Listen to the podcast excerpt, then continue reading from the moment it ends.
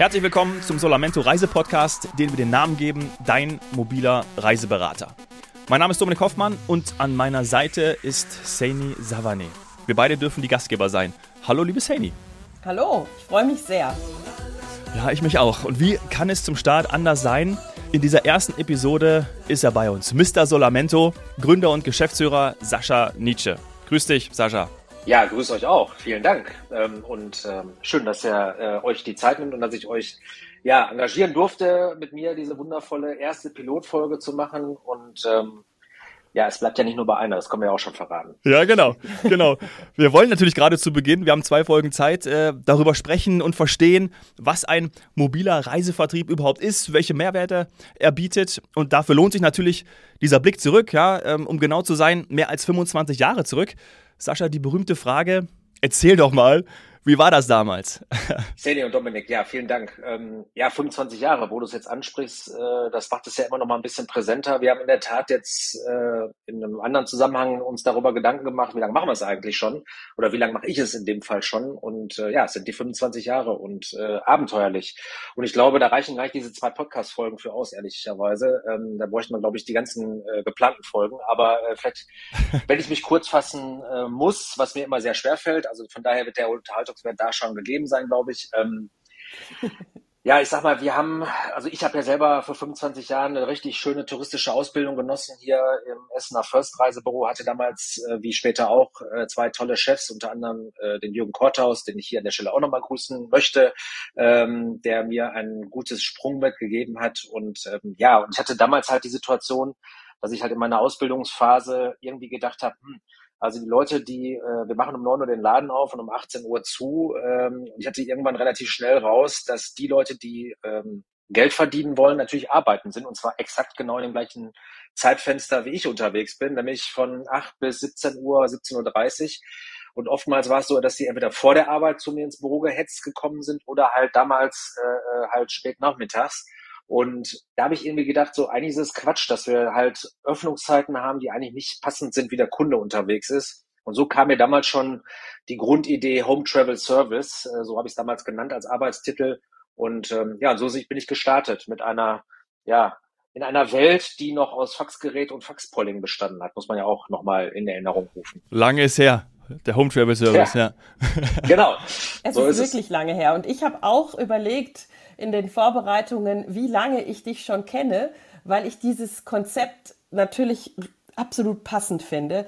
Wie du sagst, erstens hat man tagsüber was anderes zu tun. In der Regel verdient man Geld und möchte sich dann aber auch ausführlich beraten lassen von diesen ganzen Experten, die vielleicht schon in der Welt unterwegs waren, wo man selber noch nicht war. Das heißt, das kommt nicht zusammen. Ein Einkauf, das kriege ich irgendwie auf die Schnelle noch hin. Aber eine Reise ausarbeiten oder sich eben beraten lassen, das funktioniert nicht. Ich habe ja auch sehr kurz während des Studiums bei einer mobilen Reiseagentur gearbeitet, muss aber gestehen, dass ich immer noch der Meinung bin, dass das nicht klar ist was das überhaupt ist. Weil selbst wenn man damals an der, deinen Arbeitstitel Home Travel Service denkt, denken heute wahrscheinlich einige an, an mobiles Arbeiten oder irgendwie Urlaub in der Welt unterwegs und zwischendurch mal Homeoffice oder so. In dem Fall ging es ja wirklich darum, dass man damals aufgrund der Technik auch gesagt hat, wir könnten ins Wohnzimmer kommen. Mhm. Aber das ist ja nicht alles.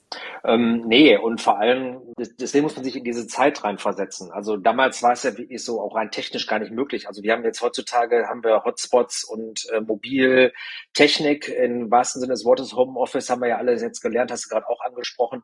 Das gab es ja damals alles überhaupt nicht. Also da waren ja noch ganz andere technische Voraussetzungen sogar gar nicht gegeben. Ähm, ehrlicherweise hat diese ganze Technik natürlich auch immer in meinem Konzept gespielt. Also äh, sei es von der touristischen Seite her, wo Systeme äh, geboren wurden in dieser Phase, bis hin, dass halt technische Möglichkeiten gegeben wurden, äh, die äh, uns heutzutage natürlich einen hundertprozentigen, äh, äh, gleichwertigen und maximalen Erfolg möglich machen, äh, äh, wie der jetzt sonst an anderen Vertriebsstellen, äh, die wir alle kennen, also sprich Reisebüro oder OTA. Mittlerweile ist es ja alles ein Multilevel äh, oder ein, ein, ein, ein Omnichannel-Vertrieb, ähm, ähm, den wir ja alle irgendwo immer ein Stück weit betreiben. Und ähm, das ist halt mega. Passt super. Aber es passt auch für mich so in diese Welt der digitalen Nomaden, Remote-Arbeiten. Es passt eigentlich genau da rein. Ne? Also dieser schon no moderner Begriff und du hast ihn eben schon ja, vor, vor, dieser, vor dieser langen Zeit irgendwie entwickelt. Aber ganz konkret, was macht denn jetzt der mobile Reiseberater? Das ist genau der Punkt. Also der, auch da müssen wir einmal vielleicht nochmal kurz retromäßig unterwegs sein. Der Ursprungsgedanke war ja der, ähm, dass ich damals mit dem Ursprungsgedanken zum Kunden hinkomme. Und das war ja auch so ein bisschen die Idee. Das war ja auch früher so. Ähm, sprich, ähm, der mobile Reiseberater ist zum Kunden nach Hause gefahren. So, ähm, warum? Weil es technisch gar nicht anders möglich war, um mit dem eine Bedarfsanalyse zu machen, um erstmal eine, so, so, so, so äh, fange schon an zu stottern vor Freude, äh, so, eine, so eine Art Reiseamnese zu machen, äh, um rauszufinden, okay, was möchte der eigentlich? Und dann mit diesem Arbeitspaket wieder nach Hause zu gehen, das abzuarbeiten, um ihm dann wiederum einen Vorschlag zu machen.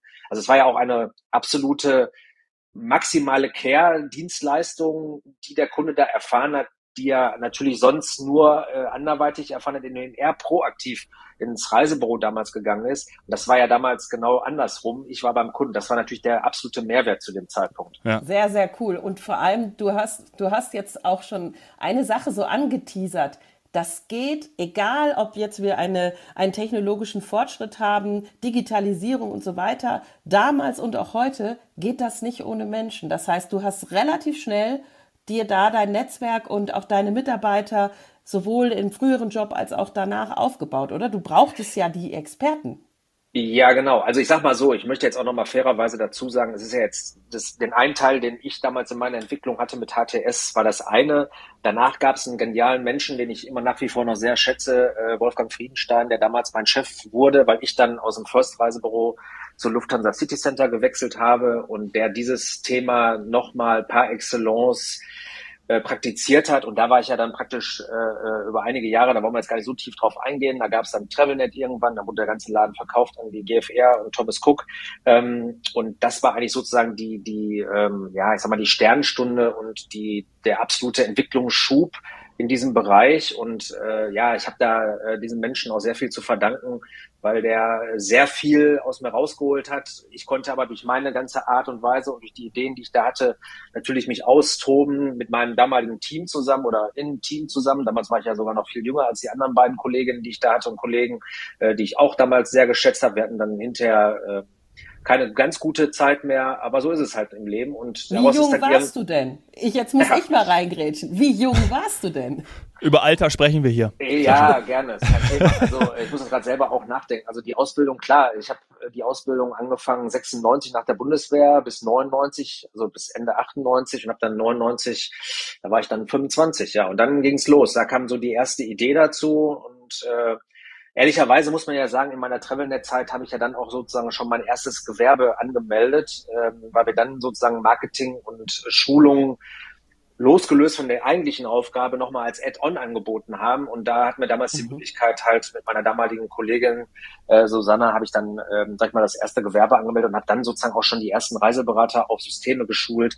Äh, jetzt hier die Touristiker, die zuhören, weil das vielleicht auch nochmal ganz wichtig. Ähm, der Podcast ist ja letzten Endes nicht nur jetzt für die Branche an sich gedacht, sondern zukünftig natürlich auch für die Branchenkollegen und Freunde und Reiseberater, mhm. aber natürlich auch für Zuhörer, die äh, gar nicht in der Branche unterwegs sind, weil soll ja am Ende auch wirklich ein schöner Reisepodcast werden. Aber das erklärt halt so ein bisschen mal diesen mobilen Reisevertrieb. Ähm, ja, und da haben wir die sozusagen technisch erstmal auf den, äh, ähm, ja, auf die, auf die neueste Spur gebracht. Und so ging das ganze Thema eigentlich los mit der eigentlichen Marketingfirma. Da habe ich so meinen ersten Step gemacht. Und dann wurde dieses Konzept natürlich immer klarer und äh, ähm, wie gesagt, dann kamen auch die technischen Innovationen schon äh, teilweise äh, in Gang.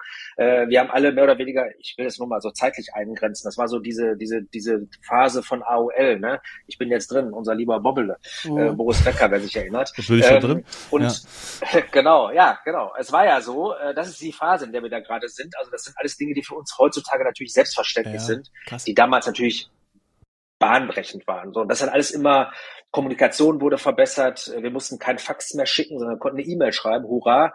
Ähm, äh, wir haben zu dem Zeitpunkt noch Faxpolling betrieben, hatte ich vorhin mal kurz gesagt. Äh, einige, die jetzt zuhören werden, sagen, was ist das denn eigentlich? Ja, ich musste eine Nummer anrufen, dann kam auf einmal ein Papierstück am anderen Ende aus dem aus dem, ja, aus dem Faxgerät, sprich digitalen Drucker. Ich kenne das noch, weil als studentische Aushilfe oder Werkstudentin musstest du das natürlich rausholen.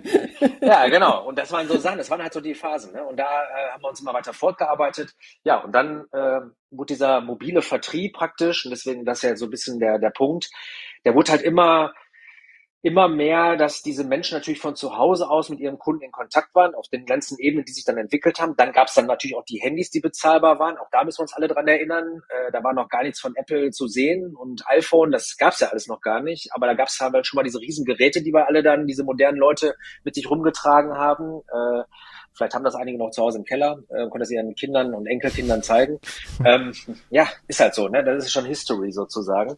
Ja, und dann äh, hat sich das ganze Thema immer weiter äh, entwickelt und worauf ich da eigentlich hinaus will, ist, dass äh, diese gesamte Technik, die wir da haben, äh, den, den Fortschritt, der hat sich halt immer mehr verbessert und der äh, Reiseberater ähm, wurde halt technisch absolut auf eine gleichwertige Höhe äh, gesetzt ähm, wie das jetzt, sag ich mal, im, im Reisebüro damals äh, äh, möglich war, weil ich sag mal, da war die Technik halt eine andere. Aber da war auch die Technik eine Standleitung zu, jetzt hier für die Technikfreaks, zu Stadt Amadeus, das ist ein Reservierungssystem, was wir da benutzt haben. Äh, das war ja das, was die Leute alle nicht hatten. Und deswegen gab es diese ganzen technischen Entwicklungen mit Internet und Preisvergleiche und wie kann ich äh, diese ganzen Dinge, äh, die Online-Webseiten kamen, man konnte zum ersten Mal auch Online-Preise vergleichen.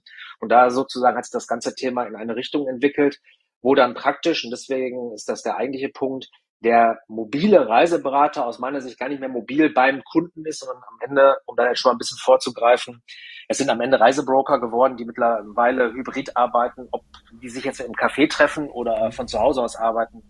Äh, das können die Berater mit ihren Kunden ehrlicherweise immer individuell und selbst entscheiden. Aber ich kann, glaube ich, ohne jetzt da eine ganz große Statistik vorzuweisen, sagen, ähm, die meisten von denen bekommen die Jobs telefonisch per E-Mail und machen das digital. Mhm.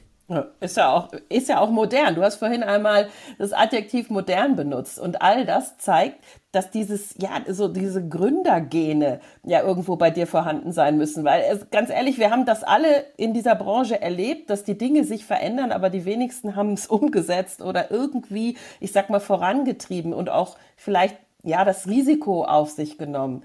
Lasst uns da später nochmal drauf zurückkommen, denn jetzt würde ich gerne noch eine andere Frage stellen. Und zwar, Du hast vorhin gesagt, dass man, dass du gerne direkt beim Kunden warst. Während, wenn ich an GFR denke, mit denen hatte ich auch schon beruflich zu tun, Gesellschaft für Reisevertriebssysteme, dann ist das eher, ja, ich sag mal, ein Callcenter. Man hätte ja sich für beide Richtungen entscheiden können. Manche können, manche haben große Reisebüro Callcenter oder Reisecallcenter für OTAs oder was auch immer aufgebaut.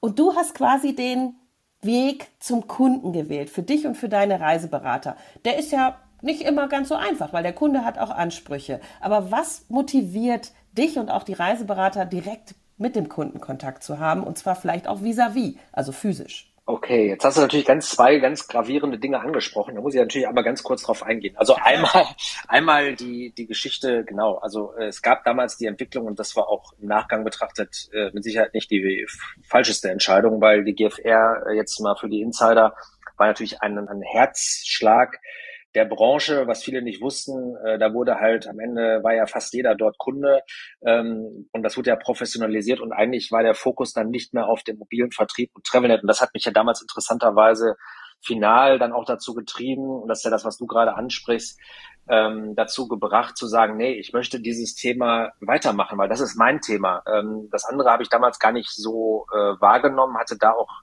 für mich nicht das, ja, das war nicht mein Business Case und ähm, dieser, dieser, dieser Vertrieb, diese Menschen ähm, am Kunden zu sein, das Produkt zu verkaufen, ja, äh, die Reisewelt, ne? Ähm, wir haben ja netterweise vielleicht das nochmal hier eingeflochten äh, bei Solamento über die Jahre hinweg, dank unserer wundervollen äh, damaligen Werbeagentur und äh, Grafikerin, die wir heute noch beschäftigen. Die Welt ist schön, schau sie dir an. Ähm, der Slogan, Kiki, vielen Dank an der Stelle auch nochmal, mhm. ähm, ist, ist, ist mega und das macht dir halt das Herz auf. Und ich sag mal, das ist ja was ganz anderes. Interessanterweise, um das nochmal ganz kurz einzuflechten, ich habe ja noch eine zweite Firma in einer ganz kleinen Version, das will ich auch gar nicht anmaßend hier irgendwie ansatzweise mit der GFR vergleichen wollen, aber ich habe ja noch einen Fulfillment und äh, OTA äh, Online-Vertrieb für ähm, Call- und Service-Leistungen, habe ich auch aufgebaut vor zwei Jahren, andere Podcast-Folge vielleicht, ähm, aber das, das ist halt das, was mich getrieben hat. Und deswegen habe ich damals ja auch dann irgendwann die Entscheidung getroffen, zu sagen, okay, ähm, ich äh, ja, mache da weiter und das unter eigener Flagge. Und eben am Kunden, am Reisebüro. Stärker als, sagen wir mal, jetzt der Fokus darauf, das, zu, das riesig groß zu machen und eher nur, ich sag mal, abzuwickeln. Ja, das äh, ganz klar. Also ich sag mal, das ist ja auch ein, ein, unterschiedlicher Bereich. Also das, wovon was du ja ansprichst, ist ja praktisch der der der nachgelagerte Bereich. Also den haben wir natürlich jetzt bei Solamento, kommen wir in der zweiten Folge auch gerne nochmal drauf eingehen, so ein bisschen was was da an Service und Dienstleistung dahinter steckt. Das ist ja, das hört sich auch alles immer ganz einfach an und ähm, dahinter stecken, ja, das haben wir ja jetzt in Corona auch gesehen, natürlich massive Ketten.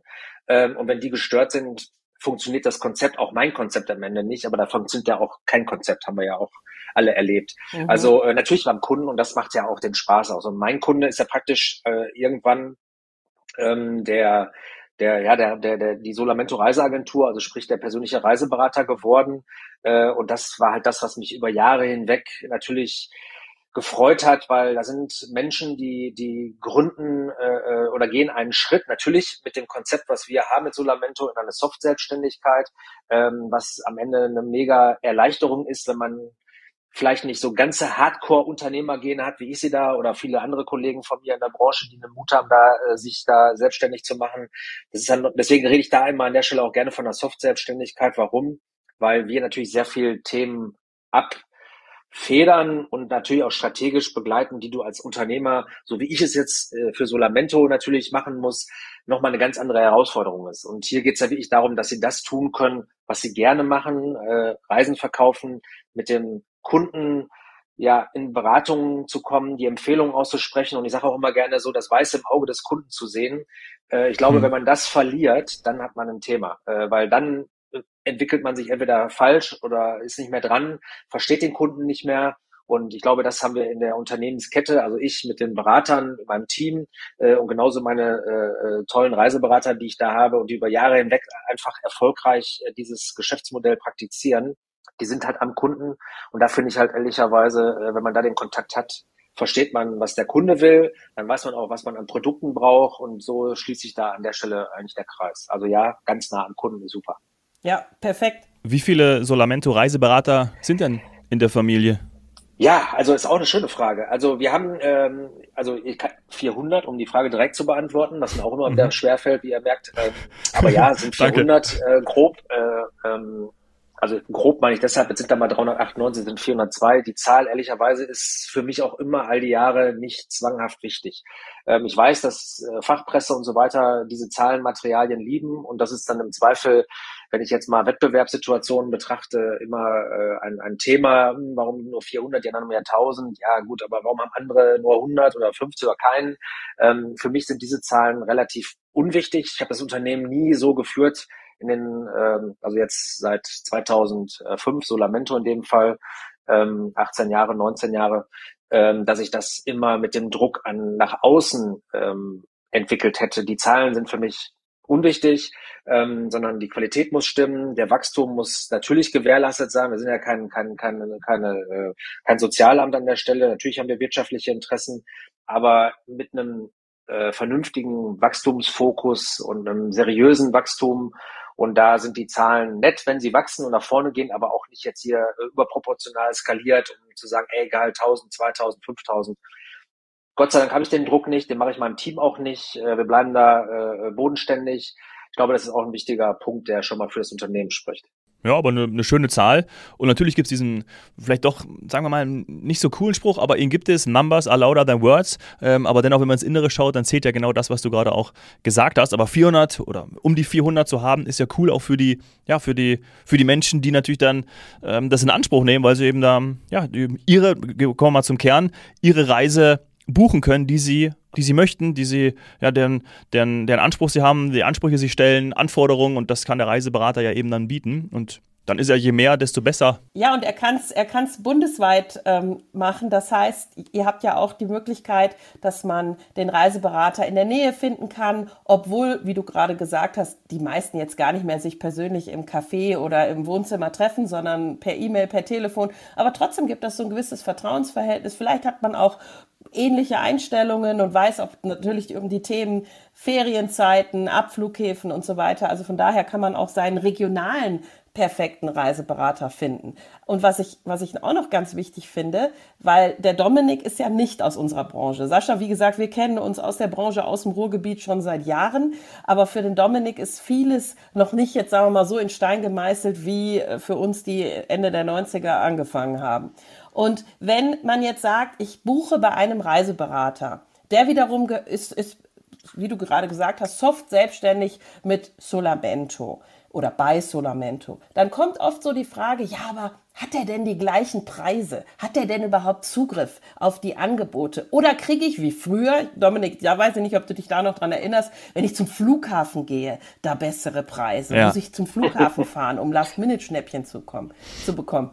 Der Sascha lacht, weil wir das alle kennen. Aber das ist eine extrem wichtige Message dass man da nichts verliert und auch gar keine, ich sag mal, Nachteile, sondern im Gegenteil, man hat Vorteile, weil man mehr Zeit hat für die Beratung, da gibt's irgendwie kein Stechuhrsystem oder sonstiges. Das ist wirklich transparent und alles vergleichbar und alles verfügbar. Das ist viel persönlicher irgendwie, ne? Ja, also ähm, ist total schön. Ja, vor allem, ich, ich würde vor allem, ich habe ja jetzt gerade, äh, Dominik hat das ja so ein bisschen äh, ähm, netterweise nochmal aufgebettet. Ich bin natürlich mega stolz. Also ich meine, 400 ist eine Megazahl, ja. Also ich äh, habe da absolut selber manchmal, wenn ich mich da äh, mit beschäftige oder wieder zurückgucke oder mir das genau anschaue, dann überwältigt mich das im positiven Sinne auch immer noch, weil warum? Wir haben 400 äh, wir haben 400 äh, Expertisen äh, hier im, im, im Petto und das ist ja das bisschen Szene, was du jetzt gerade ansprichst. Ja, der Kunde hat am Ende die Wahl, äh, äh sich aus 400 Reiseberatern den passenden Experten mit der, Exper äh, mit der Expertise ähm, herauszufiltern und herauszusuchen, äh, wenn der jetzt anonym unterwegs ist, logischerweise im Netz, äh, wenn ich da vielleicht den eigenen Werbeblock machen kann, finde deinen persönlichen Reiseberater unter solamento.com. ja, sei erlaubt. Ähm, ähm, ja, genau, da, da findest du halt den entsprechenden Berater. Das macht halt natürlich Sinn und das macht auch mega stolz und das ist halt cool, weil du hast natürlich eine massive, mega äh, Expertise im Laden. Ähm, die werden alle entsprechend äh, geschult über, also die Qualitätsabsicherung ist auch nochmal ein Punkt auch für den Endverbraucher, die da äh, wichtig sind. Du hast gerade angesprochen, Szene, die, die Geschichte mit den Preisvergleichen. Ich glaube, das ist auch nochmal ein wichtiger Punkt. Äh, du hast es gerade gesagt, die Leute haben ja noch so verschiedene Fantasien. Ich fahre zum Flughafen, das war ja so ein bisschen auch diese, diese Retro-Zeit, ne, was ja früher auch wirklich so war, ähm, und kriege dann meinen Schnapper. Heutzutage greifen die Leute auf alles zu. Ähm, und äh, diese, diese damaligen Preisvorteile, die sind überall mehr oder weniger verfügbar. Und deswegen sage ich es mal in Anführungsstrichen. Ähm, bei uns ist es so, die Reiseberater sind neutralisiert eingestellt. Also die verkaufen oder die vermitteln natürlich aus einem Riesensortiment. Also wir haben über 180 Reiseveranstalter im Portfolio und die haben halt darauf den Zugriff. Aber in erster Linie geht es halt darum, was möchte der Kunde und dann entscheidet der Reiseberater, was zu dem Kunden aus seiner Sicht am besten passt. Und dieses, äh, dieser, diese Mischung ist halt natürlich am Ende auch einer dieser Vorteile für den Kunden, weil es nützt nichts, wenn die da alle lustig selber sich irgendwas zusammenbauen und am Ende gar nicht die fachlichen Dinge äh, dahinter äh, äh beachten, die halt dazu beachten sind. Und das ist halt, glaube ich, der äh, einer dieser Schlüssel, die dazu führen und die auch einen Sinn machen. Äh, man kriegt mehr, hast du gerade auch gesagt, mehr Leistung äh, anstatt äh, äh, irgendeinen Preisvorteil zu bekommen, weil den hat selber der Reiseberater in der Regel auch. Mhm. Also, ja, alle. Ja. Das ist einfach so. Genau. Ja. ja. Also du kriegst mehr fürs gleiche Geld. Also von daher wäre es halt doof, wenn man es nicht macht. Ja. Ja, und Zeit ist einfach wertvoll und der Urlaub ist uns mhm. sowieso heilig. Da ist es wichtig, dass jemand nochmal sagt, ich empfehle dir das, weil ich war auch vielleicht schon da oder ein Kunde von mir war schon da. Denn das ist ja der Vorteil. Du sagst, es gibt die Experten und die wiederum gibt es, weil sie schon häufiger in den diversen Regionen waren. Der eine hat mehr den Schwerpunkt, ich sag mal, im Norden oder im Süden oder im Osten oder im Westen. Und da werden wir ja auch noch in den kommenden Podcast-Folgen drauf eingehen und die Reiseberater da haben, die wiederum den Schwerpunkt in verschiedenen Destinationen in der Welt haben. Da freue ich mich schon sehr drauf. Und ich das wird auch gerne, super ja, mit, also das ist ja eben diese geballte Expertise, das Know-how, was dann wiederum gepaart mit den, mit den Erfahrungen, die die Reiseberater uns dann hoffentlich mitteilen, wie das ist im Umgang mit dem Kunden. Also ich bin auch schon lange nicht mehr am Counter gewesen oder auch schon länger nicht mehr bei einer Messe mit Endverbrauchern, muss ich leider sagen, weil die ITB war ja dieses Mal leider nur Fachbesucher. Und was die jetzt für mhm. Fragen haben, was die buchen wollen, was interessiert sie, das erlebt der Reiseberater jeden Tag. Also ich finde das super spannend. Und würde Das gerne abschließen, würde gerne abschließend für diese Folge noch fragen, für wen ist es denn? Also jetzt nicht nur unser Podcast, der ist, glaube ich, für alle interessant, die sich mit dem Thema Reisen beschäftigen, die vor einer Reisebuchung stehen oder die grundsätzlich einfach ja, raus wollen in die weite Welt, weil, wie du gesagt hast, die Welt ist schön, schau sie dir an, sondern für, für wen noch? Vielleicht auch für zukünftige Reiseberater.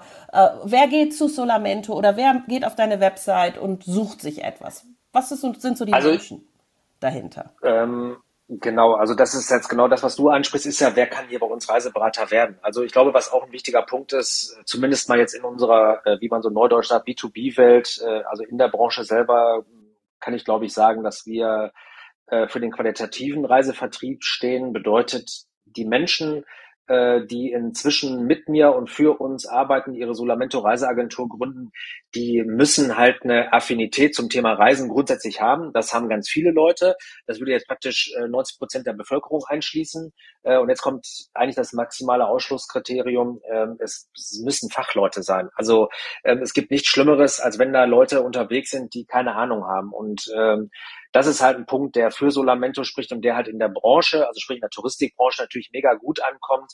Das merken wir halt jedes Mal, was wir haben so im Schnitt, kann ich auch, verrate ich auch kein großes Geheimnis, aber wir haben so zwischen vier und ja, ich sag mal im besten Fall dann auch zehn neue Reiseberater jetzt äh, in den letzten Wochen äh, im Schnitt immer angedockt pro Monat. Das ist schon ordentlich. Das heißt, da haben wir jetzt schon wieder das Thema der, der Wachstumszahlen, die kommen dann auch irgendwann automatisch. Ähm, aber das ist ein sehr, sehr angenehmer und sehr schöner Wachstum und der dann am Ende für die Qualität spricht. Und die wollen wir uns natürlich auch erhalten im Sinne des Reiseberaters, also sprich für die Solamento Reiseagentur, aber genauso für den Kunden, weil der am Ende auch eine Erwartungshaltung hat, weil der soll natürlich auch einen Experten finden und nicht irgendeinen, der mal irgendwie äh, seinen Privaturlaub bei uns bucht. Die sind bei uns leider not welcome. Okay, das heißt, Dominik, du hast gewisse Kenntnisse schon. Ich wollte gerade Du bist sagen, ja, ja. auch schon affin. Genau. Du müsstest noch ein bisschen Ich so leg noch zu. vielleicht beim Sascha Ja. in die Ausbildung gehen. Dann könntest du in Ausnahmen auch als Quereinsteiger rein. Aber ansonsten sind es alles Experten und das finde ich auch gut. Ich streng mich an, Sascha. Ich streng mich also, an. Ja, äh, deswegen, ja, mach das. Also ist auch wichtig, weil da haben wir eine Akademie und so weiter, können wir gleich auch nochmal drauf eingehen in einer anderen Folge. Mhm. Aber ähm, ja, also natürlich, äh, ich bin da auch immer sehr vorsichtig, weil die Touristik ist voll von Quereinsteigern, das darf man nicht vergessen. Also hier äh, darf man jetzt auch nicht äh, päpstlicher sein als der Papst. Äh, die Branche lebt davon, dass wir Quereinsteiger haben. Aber es geht halt darum, dass es fachkundig bleibt und äh, nicht Hobbybucher sind bei mir jetzt halt nicht willkommen. Ne? Das, die sollen zum Reiseberater gehen, aber ich bin jetzt hier keine Rabattmaschinerie oder so, darum geht's nicht. Tut der Branche nicht gut äh, und das machen wir nicht. Okay. Aber das, was du gerade ansprichst, das werden wir mal in einer weiteren Folge noch aufnehmen. Denn Gerne. warum ist die Touristik so attraktiv dann für viele? Gerade wenn man gerne viel reist, weit weg reist, dann nutzt man die Rabatte, die man als Touristikmitarbeiter hat. Und du sagst damit quasi, das darf bitte nicht die einzige Motivation sein, sondern Freude am Verkaufen, Know-how, das muss alles da sein. Und dann kann man sprechen. Ja, super. Sehr gut. Wir springen mal in Folge 2 und was ich mir schon merke, auch für alle anderen Episoden, die da kommen, die Welt ist schön, schau sie dir an, finde deinen persönlichen Reiseberater auf solamento.com.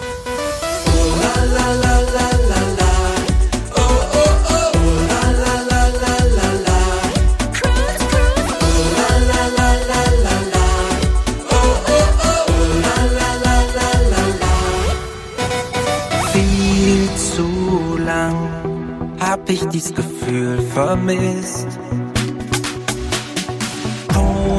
Porentief will ich spüren, was Freiheit ist.